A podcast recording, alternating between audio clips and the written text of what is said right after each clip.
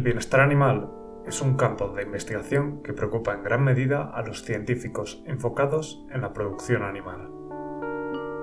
Actualmente, la población está comenzando a valorar el bienestar de estos animales y así lo demuestra a la hora de consumir determinados productos. ¿Cómo aborda la ciencia el bienestar animal?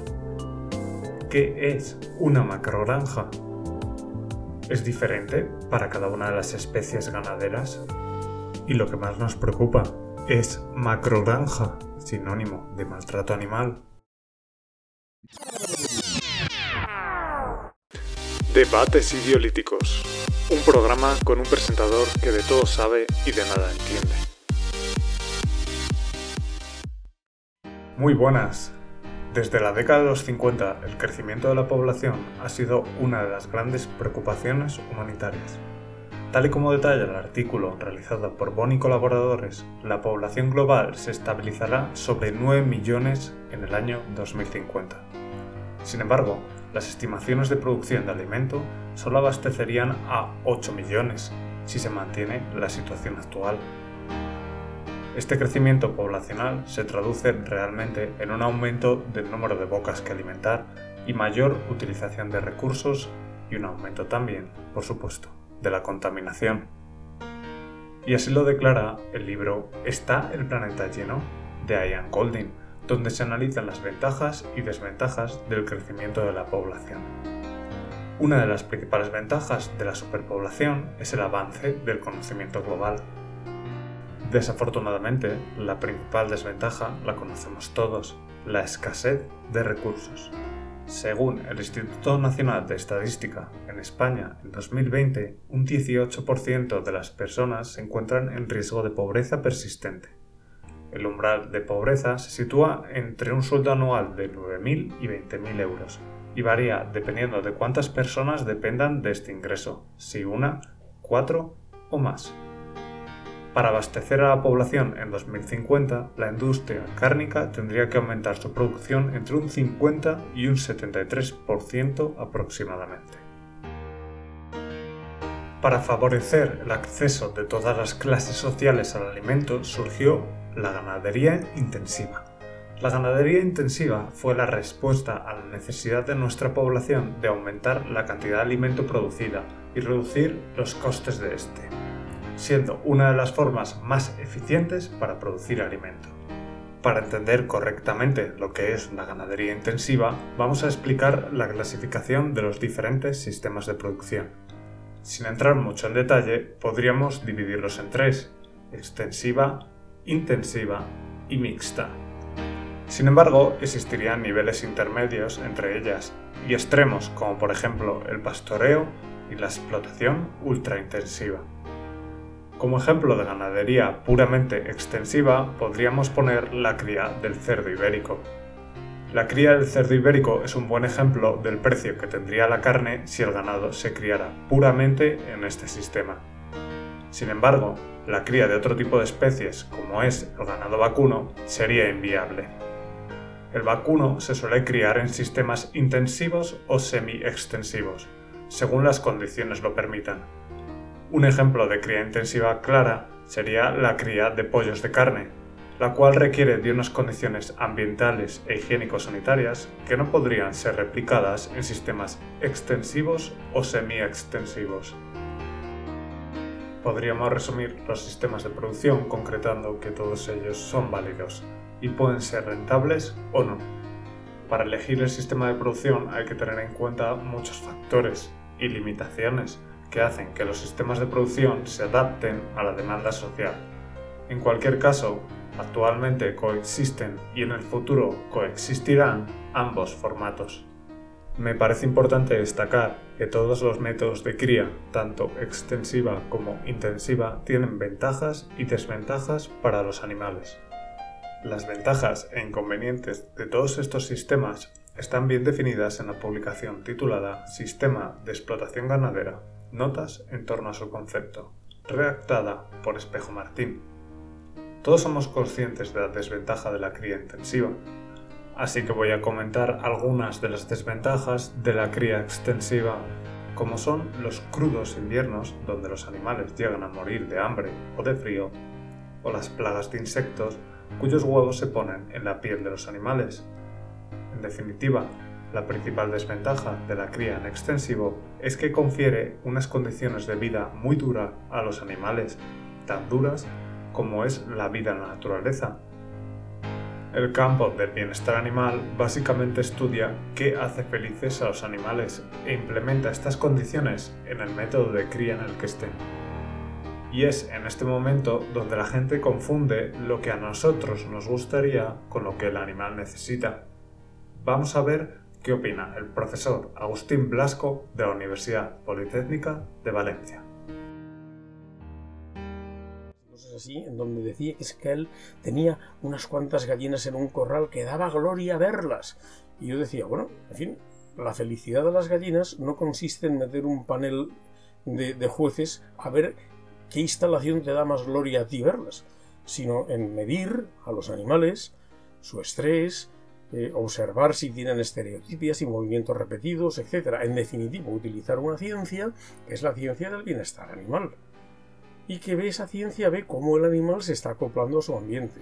Un conejo a lo mejor no quiere una enorme jaula libre donde pueda correr, sino que lo que quiere es una jaula que tenga algún sitio donde esconderse, porque en su naturaleza está protegerse de los, de los depredadores. Y luego, por otra parte, quiero hacer notar que la naturaleza no es ni buena, ni mala, ni regular. La naturaleza es el producto de la evolución, es lo que hay ahí. No, no deja más descendientes el más feliz para la generación siguiente. Hay que tener presente que hay sistemas intensivos que pueden ser respetuosos con los animales. Es decir, si tú, por ejemplo, cultivas gallinas y las metes todas juntas, simplemente en tierra, pues se hacen las bandas de Latin Kings, pero las Gallina Kings, quiero decir, y se pelean, se quitan los ojos, las plumas, mientras que si están en flocks de 8, en grupos de 8, evidentemente están como en la naturaleza y entonces bueno, pues funciona todo mucho mejor. El podcast del Dr. Blasco está detallado en la descripción de este vídeo donde hace una interesante crítica a la polémica de las macrogranjas y lo basa en su experiencia previa en el campo de la producción y el bienestar animal. Siendo conscientes de que hay diferentes tipos de producción y que todos tienen ventajas y desventajas, vamos a hablar del tamaño de las granjas. Actualmente el tamaño de las granjas se mide en unidades ganaderas, aunque la sociedad ha creado un nuevo término, las macrogranjas, que aunque no está realmente definido, supondría aproximadamente 100 unidades ganaderas, lo que correspondería, para hacernos una idea en términos de ganado, a 100 vacas o caballos adultos, 14.000 pollos de carne, 600 ovejas o cabras adultas y 300 cerdos adultos. Estos números se pueden estimar exactamente por especie y edad siguiendo las tablas de equivalencia de unidades ganaderas. La sociedad ha hecho sinónimo a las macrogranjas de una mayor emisión de gases de efecto invernadero, de una mayor contaminación de suelos, agua y una mayor producción de malos olores. En resumen, mayor contaminación, primero. Segundo, una menor calidad de carne. Y tercero, un mayor maltrato animal. Vamos a hablar de estas desventajas de supuestamente las macrogranjas, comenzando por la contaminación. Con respecto a la contaminación atmosférica, sí es cierto que la segunda fuente general de producción de metano es la producción agrícola, entre las que se encuentran la fermentación entérica y ruminal por parte del ganado, siendo la primera fuente el consumo de combustibles fósiles. Sin embargo, si miramos otros gases de efecto invernadero, como el dióxido de carbono, la agricultura solo representaría el 10% aproximadamente, siendo la producción de energía el mayor productor alrededor de un 70%. No sería justo, por lo tanto, atribuir a la ganadería en una sola frase el peso completo del cambio climático, restando importancia a otros factores que contribuyen mucho más. En términos de contaminación, la especie ganadera más contaminante es el ganado vacuno, en comparación con otras especies más eficientes como el cerdo o el pollo. Por lo que vamos a centrarnos en esta especie en el siguiente ejemplo. ¿qué contamina más? ¿Mil vacas en una sola instalación o 100 vacas en 10 instalaciones diferentes? Efectivamente, la cantidad de gases y purines, desechos líquidos y sólidos, producidos por ambos ejemplos es el mismo. Sin embargo, una de ellas los focaliza en un solo punto. Si se siguen los procedimientos de la Comunidad Europea, una macrogranja no tiene por qué ser más contaminante, dado que esta empresa, con una mayor capacidad económica, podría invertir en sistemas como biogás, control de purines y reciclado del agua. Esta solución en pequeñas empresas no sería viable. También además porque la cantidad de purines producidos pueden utilizarse para abonar el terreno de producción agrícola. Desgraciadamente, una alta densidad de animales, junto con una baja concentración de tierras de cultivo alrededor, a una distancia cercana donde se podría hacer un abonado racional, y una mala gestión, da lugar a casos como este. Tanto las tierras de Villafranca que están cerca de la planta como las que son de Marcilla y algunas de Caparroso que están muy cerca, pues están recibiendo cantidades inmensas teóricamente para abonar, pero solo teóricamente, porque lo que se está viendo es que esos cultivos no llegan a fin, que se les muere antes y que en realidad están utilizando la tierra como vertederos. Estos vecinos de Marcilla son conscientes del problema siendo este la gestión de los purines por parte de la empresa. Este mismo tipo de gestión en granjas más pequeñas no traería las mismas consecuencias. Desde aquí, a los vecinos de Marcilla, solo les podemos mandar nuestro apoyo e instar a la Administración Pública a que tome las medidas oportunas en el menor tiempo posible. Si en la gestión de residuos se siguieran los procedimientos de la Unión Europea, la contaminación debería ser la misma que las de granjas de menor tamaño.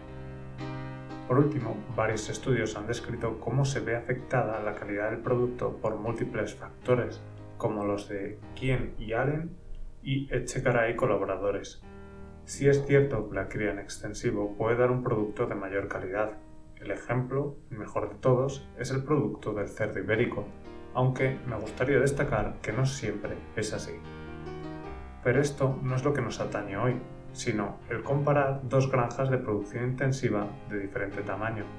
Y es que, en definitiva, si ambas granjas tienen la misma alimentación, genética y manejo, el producto será el mismo, independientemente del tamaño de la granja. Seguidamente vamos a trasladar esta premisa a la comparación de dos granjas de producción intensiva de diferente tamaño para abordar el término bienestar animal. Insto de nuevo comparar la cría en extensivo con la cría en intensivo, de la que recuerdo ambas tienen ventajas e inconvenientes para los animales, en términos de bienestar animal es otro enfoque diferente al que estamos haciendo hoy. Nosotros hoy pretendemos encontrar, si la hubiese, una relación entre el tamaño de la granja en intensivo y el aumento del maltrato animal. Es un hecho que las granjas de mayor tamaño están más preparadas en términos de bienestar animal que las de menor tamaño, estas disponen de un ambiente más enriquecido y que evita interacciones agonísticas entre los individuos de la granja.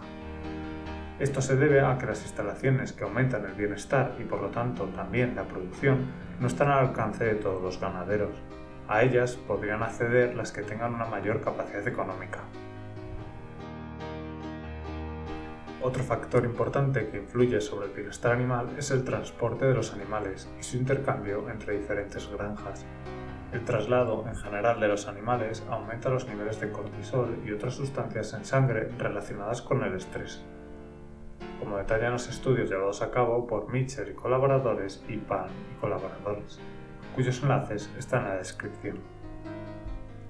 Además, la revisión de Swanson y Morrowtek sugiere que estos transportes de animales pueden tener otras consecuencias adicionales más graves, como la transmisión de enfermedades, entre las que incluiremos las producidas por bacterias, virus e infecciones parasitarias, que tantas bajas causa y sufrimiento animal actualmente pese al esfuerzo constante de ganaderos y veterinarios. Otra consecuencia del cambio de grupos de los animales es la modificación de redes sociales entre ellos, lo que produce comportamientos agonísticos, como por ejemplo peleas, hasta establecer de nuevo una jerarquía. Estos contactos además favorecen la transmisión de enfermedades.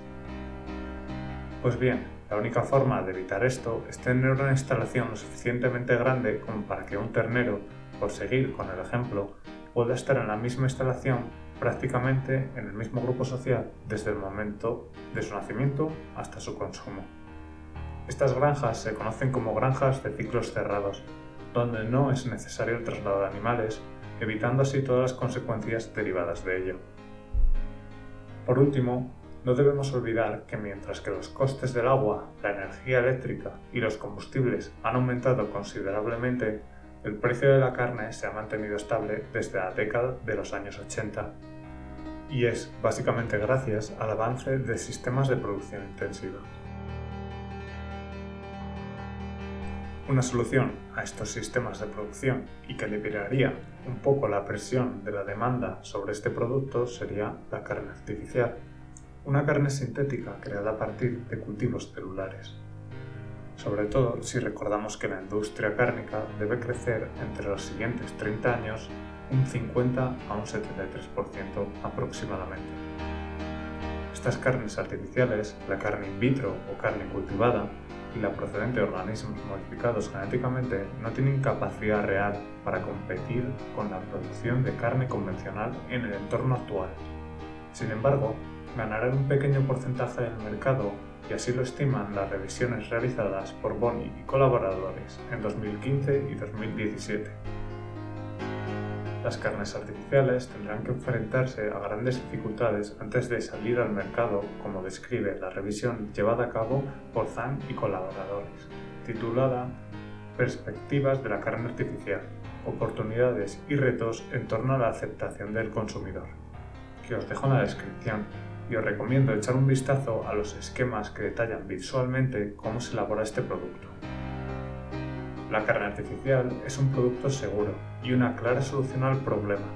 Desgraciadamente, tendrá que enfrentarse a retos como la regulación de la legislación, el cambio de la percepción del consumidor y luchar contra los falsos mitos que hay sobre ella. Claras barreras que impedirán su introducción en el mercado a corto plazo como detalla la revisión de Chikri y Hockett en el artículo titulado Una revisión de los mitos de la carne cultivada.